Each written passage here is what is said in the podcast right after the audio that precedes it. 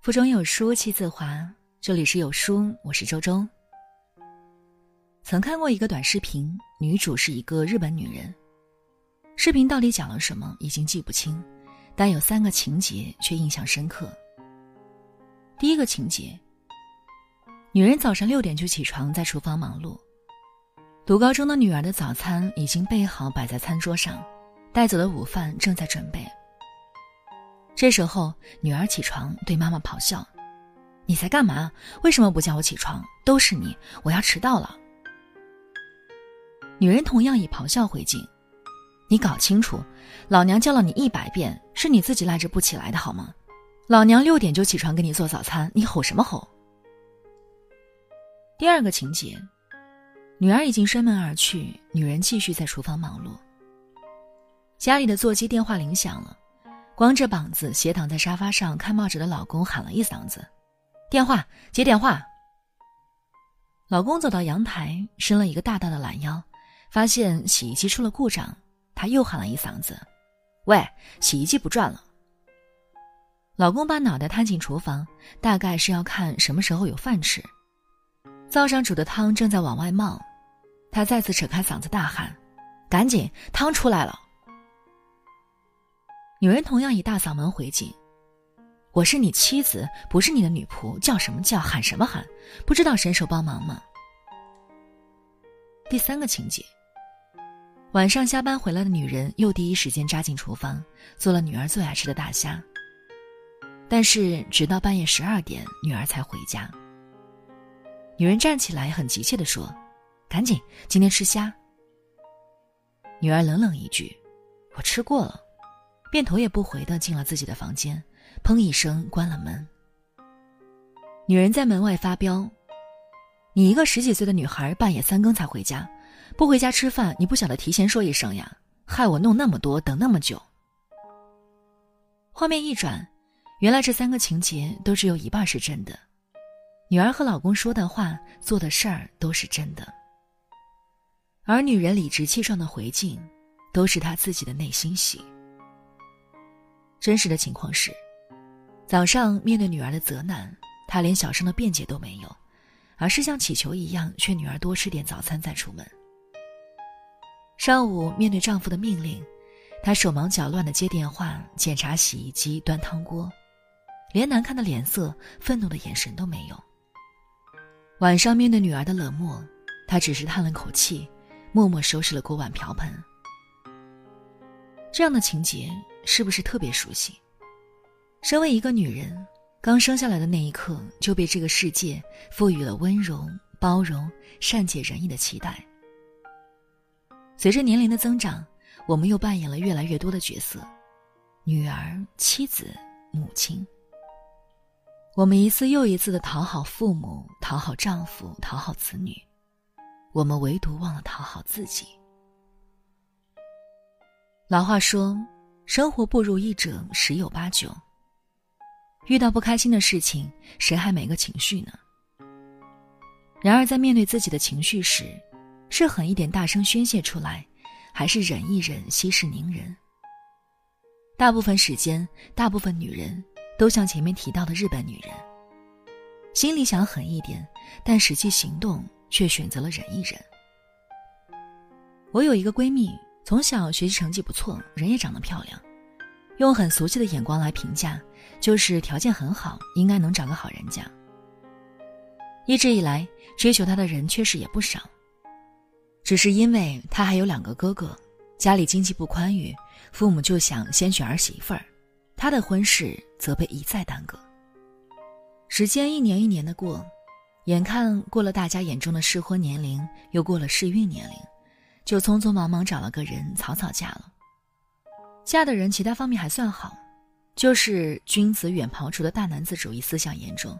进了家门，臭架子摆得跟皇帝老子一样，经常横七竖八往沙发上一躺，吆五喝六的下达各种指令：“媳妇儿，给我倒杯水来；媳妇儿，削个苹果给我；媳妇儿，地怎么这么脏？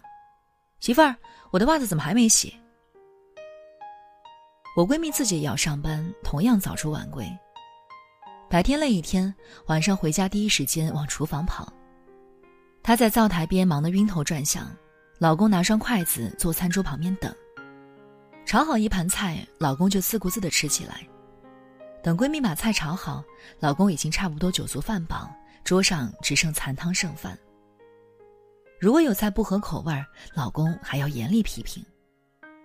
虽然闺蜜时常觉得委屈，但也只是和我们私下抱怨，从来不对自己的老公表达这种情绪。我们劝她别惯坏了老公，不说自己要被宠成公主女王，但也不能把他惯成大爷吧。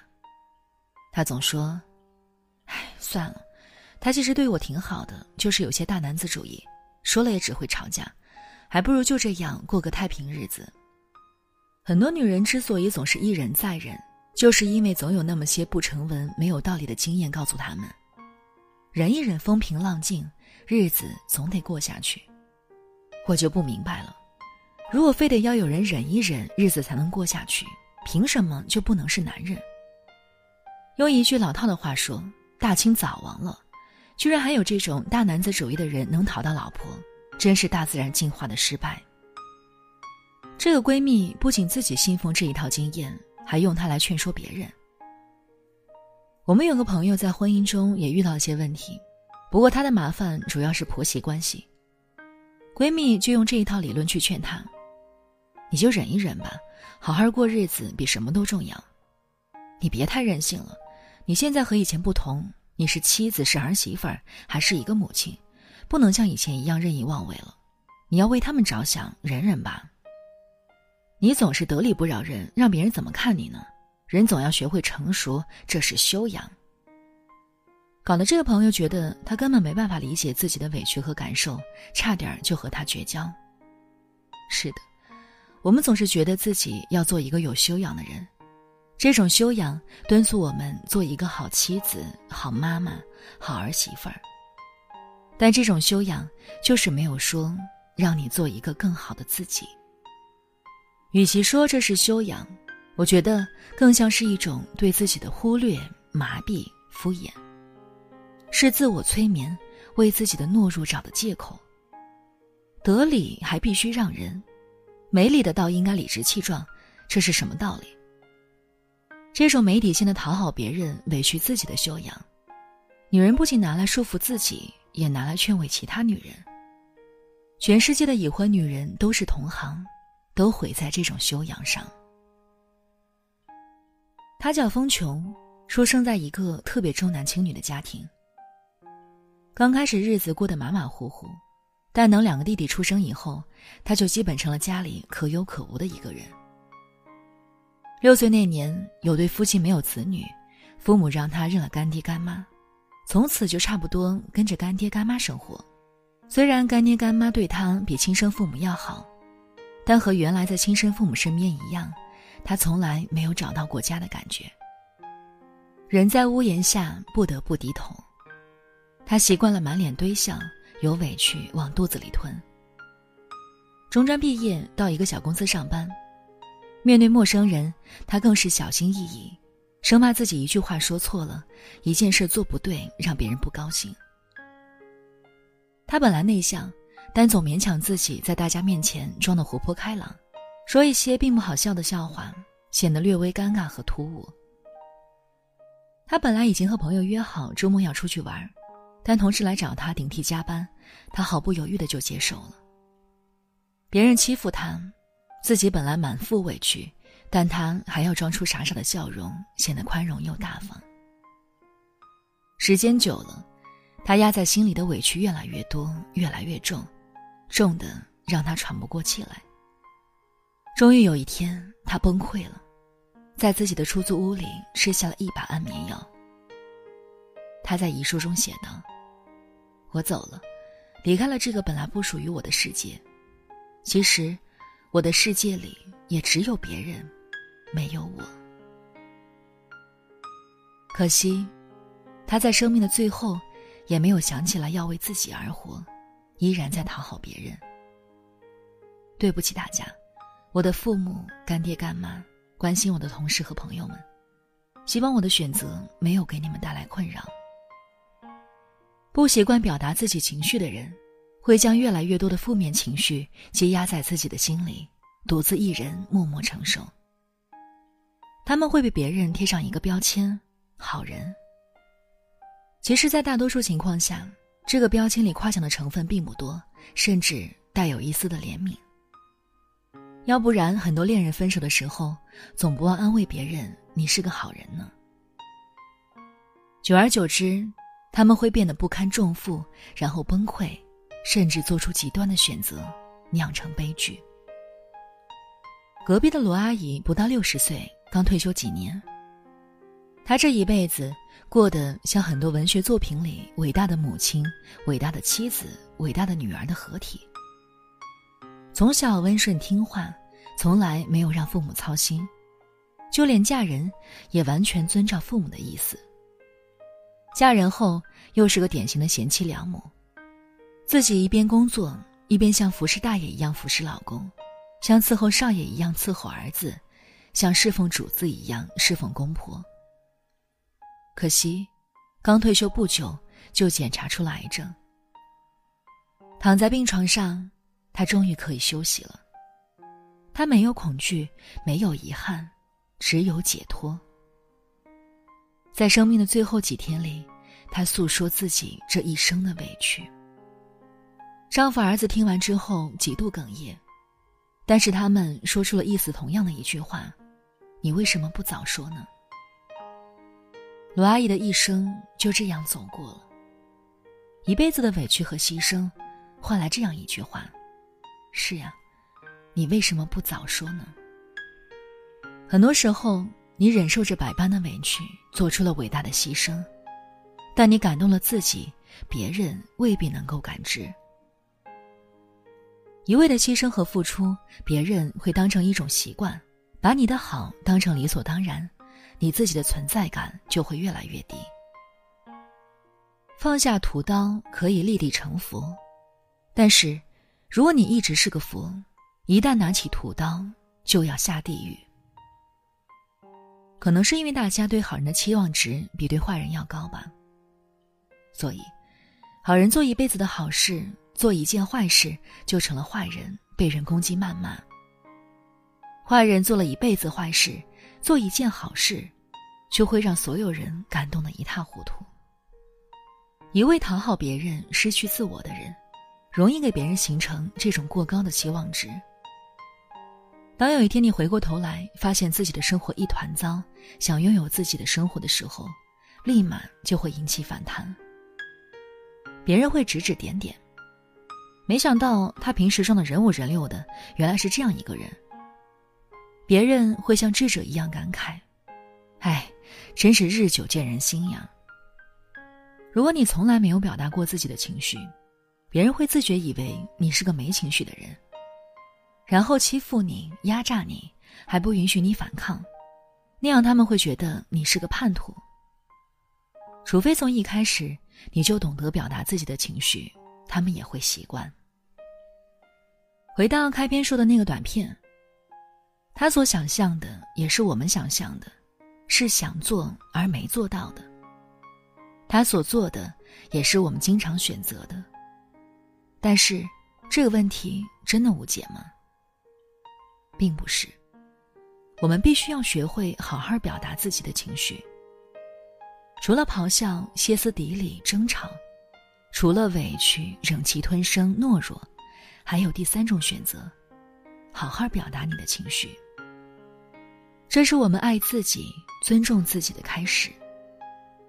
要好好表达自己的情绪，需要从两方面入手：认知自己的情绪。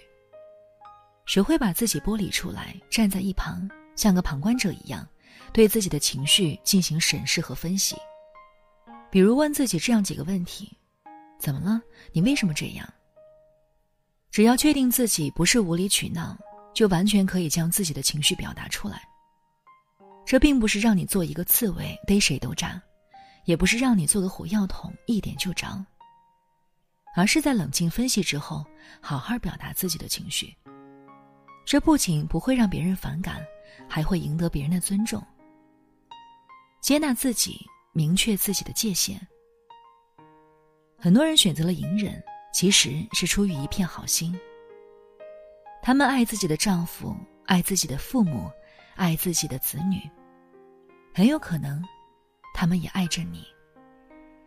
但是，爱一旦没有边界，就会成为一种侵犯，一种伤害，而且是内伤，不容易痊愈。每个人毕竟都是一个独立的个体，你不能去侵犯别人的领地，别人也不能侵犯你的空间。就算我是为了你好，也不行。这时候，你就要明确自己的边界，私人领地非请莫入。这不是让你封闭。而是成为一个独立完整的人。只有这样，你才能真正拥有自己的生活。在这个碎片化的时代，你有多久没有读完一本书了？长按扫描文末的二维码，在有书公众号菜单免费领取五十二本共读好书，那每天有主播读给你听。另外呢，欢迎大家下载有书共读 APP 来收听领读。我是周周。我在江苏丹阳给您送去问候，那记得在文末点个赞哦。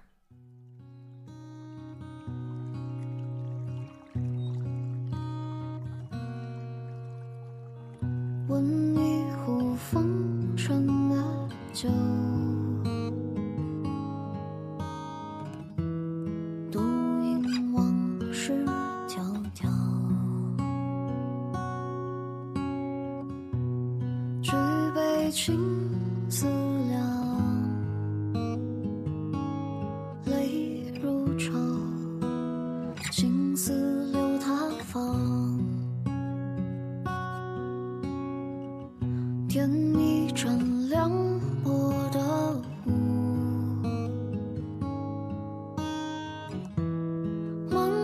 是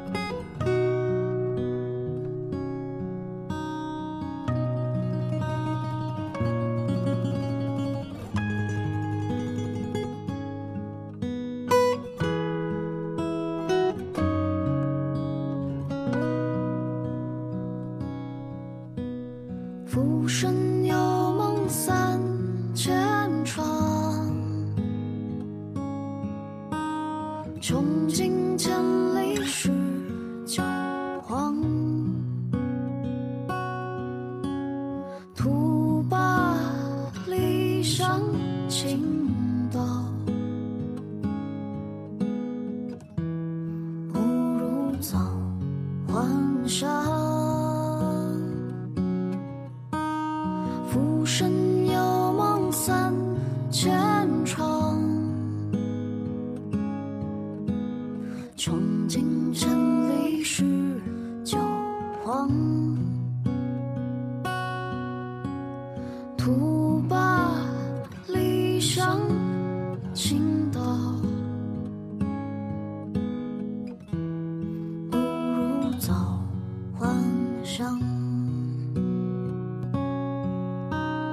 浮生有梦三千场，穷尽千里是酒黄。